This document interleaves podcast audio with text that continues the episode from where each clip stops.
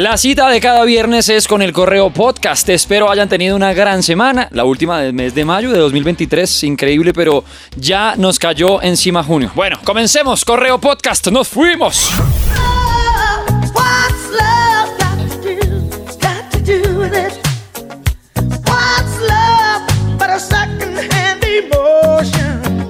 Esta semana el Planeta Rock tuvo que despedir a otra de sus leyendas. A sus 83 años falleció Tina Turner, una de las cantantes más importantes en la historia del rock y la música, el espíritu rebelde, el alma soul, una de las mujeres más influyentes e importantes de la música.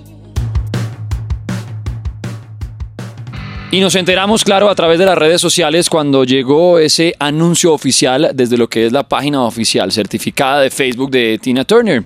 Abro comillas, es con gran tristeza que anunciamos el fallecimiento de Tina Turner. Con su música y su pasión ilimitada por la vida, cautivó a millones de fanáticos en todo el mundo e inspiró a las estrellas del mañana.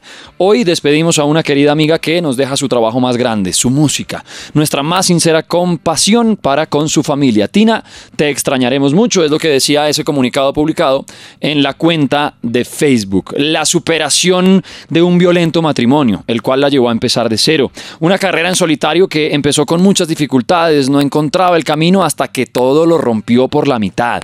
Estalló su poder, su talento, su voz inolvidable, sus pelucas y faldas tan de su estilo con las que lideró MTV cuando se dedicaban a la música. Tina fue y será la reina del rock and roll, inspiración para millones de músicos y personas que en ella encontraron a quien seguir, pero también emblema y heroína para mujeres alrededor del mundo que, al igual que ella, sufrieron y sufren de maltrato. Un ícono, una diosa en este mundo. Y ella mismo lo contaba. Durante mucho tiempo sentí que estaba atrapada, sin salida de la situación insalubre en la que me encontraba, pero luego tuve una serie de encuentros con diferentes personas que me alentaron y una vez que pude verme claramente, comencé a cambiar, abriendo el camino a la confianza y el coraje. Me tomó algunos años, pero finalmente pude defender mi vida y comenzar de nuevo. Palabras que la misma Tina Turner hablaba de todo lo que fue esa superación de un matrimonio terrible de maltrato y demás. La recordaremos siempre. La historia la recordará siempre. Eterna Tina, de quien podríamos hablar todo un año de episodios, pero para eso les recomiendo también el especial que está en radioactiva.com y en nuestras redes sociales, donde hay varios videos contando de la vida de Tina Turner y demás. El volumen de su música que suene más fuerte. Hasta siempre, Tina Turner. Cambiamos de frente, la bajamos de pecho y de borde externo al ángulo para hablar de futbolito que esta semana nos trajo nuevo rey de la Copa Italiana. El Inter de Milán consiguió su novena Copa de Italia tras ganarle 2-1 a la Fiorentina.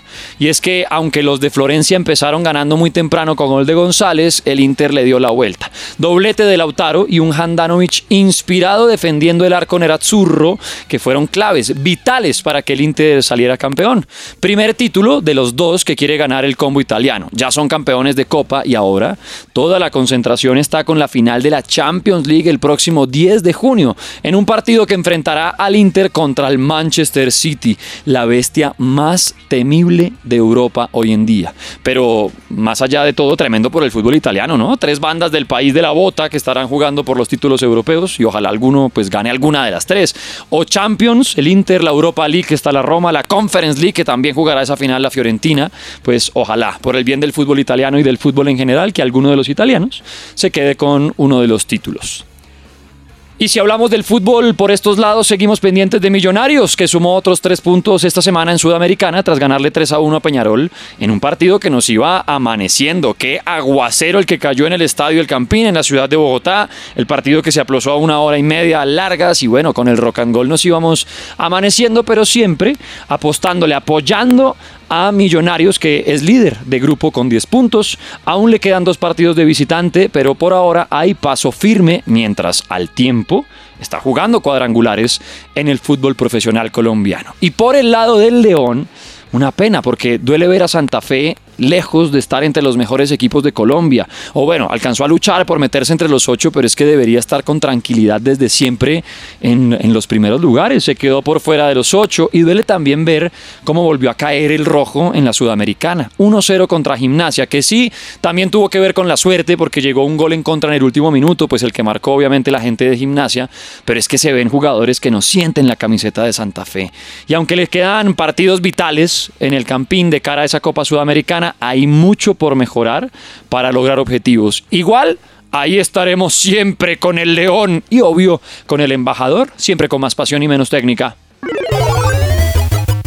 Y los que se encargan de llevarnos a otros mundos, los videojuegos, tuvieron esta semana su protagonismo en el mundo, al menos del lado de PlayStation, que presentó su Showcase 2023, ese espacio en el que se anuncian los videojuegos y lo nuevo que está en camino. Antes se hacía todo en el E3, se juntaban todas las compañías, diferentes desarrolladores, pero se anunciaba todo. Ahora cada uno como que por su lado va anunciando en redes sociales, hacen sus apariciones en canales propios y esta semana fue el turno para el Showcase de PlayStation. El protagonista principal, Spider-Man 2 de Marvel, la continuación de uno de los mejores videojuegos de superhéroes en la historia, que ya había presentado algunas imágenes y detalles, pero en este showcase se pudo ver un gameplay de más de 10 minutos en el que nos abrieron la boca. Se nos riegan las babas con ese juego porque se ve espectacular.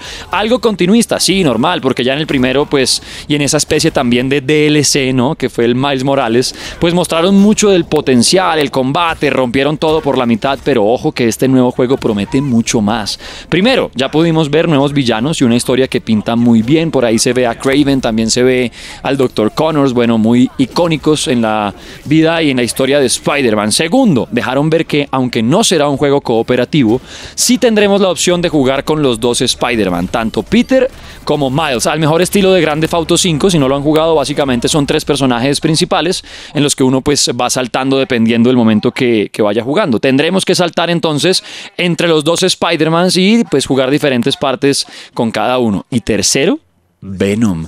La mezcla entre este ser extraterrestre y Peter, que ya se nota en el video, pues lo está llevando a ese lado oscuro de rabia, de violencia, a mostrar un nivel de combate espectacular con todo lo que se puede hacer. Se ve también un impulso gráfico increíble de un juego que ya viene diseñado exclusivamente para PlayStation 5. Bueno, se ve increíble ese Spider-Man. No sabemos quiénes componen todo el equipo de Insomnian Games, que es el estudio que desarrolla estos juegos del hombre araña, pero cómo la revientan qué cracks. Ahora solo nos queda esperar al segundo semestre de este año para poder jugarlo. Fecha exacta no tenemos, pero sí la certeza de ese lanzamiento que será en 2023 de yo creo el juego que le estará compitiendo a juego del año a Howard's Legacy y por supuesto al Zelda Tears of the Kingdom. Y en ese showcase, pues también se anunciaron el remake de Metal Gear, un nuevo Assassin's Creed que pinta muy bien, volviendo a, las raíces de Assassin's Creed, ¿no? Con el sigilo, con en verdad convertirnos en, en asesinos. Y también lanzaron el Project Q, que es como una especie de control, ¿no? Portátil, que ofrece también como jugar el PlayStation 5, pero en streaming. Es una vaina como rara, porque no es consola, es como un control. Bueno, es el Project Q con el que le apuesta también PlayStation a nuevos, nuevos elementos, que vino acompañado con el lanzamiento de unos audífonos, unos de estos que son portátiles, que son inalámbricos por Bluetooth. Bueno, para que chismoseen también todo eh, desde PlayStation. ¿Qué año este 2023 para los videojuegos? ¿Sí o qué?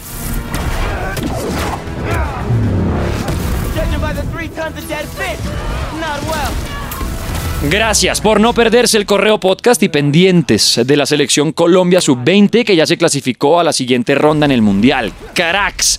Y pendientes de las bandas del rock de mi pueblo como Roca, con quienes estuvimos esta semana y que ya arrancaron gira rockera por Colombia, estuvieron por Villavicencio, van para Pitalito, tocan en Bogotá y además estrenan música. Péguense una pasada por las redes de los manes para que se enteren de todo lo de Roca. Soy Luis Caguerrero y les recuerdo, debemos ser más personas y no tanta gente. Nos oímos pronto. Chao pues.